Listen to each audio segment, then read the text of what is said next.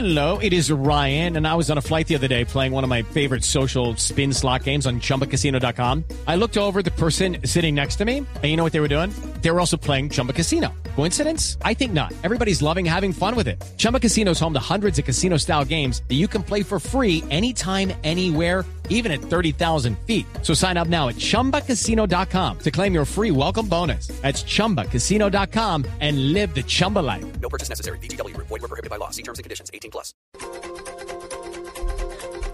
8 de la noche, 30 minutos. Hoy la Corte Constitucional revivió las corridas de toros en Bogotá, resolviendo así la demanda que instauró la Corporación Taurina contra el decreto con que el alcalde Gustavo Petro ordenó no renovar el contrato de arrendamiento de la Plaza La Santa María. Los detalles con Simón Salazar.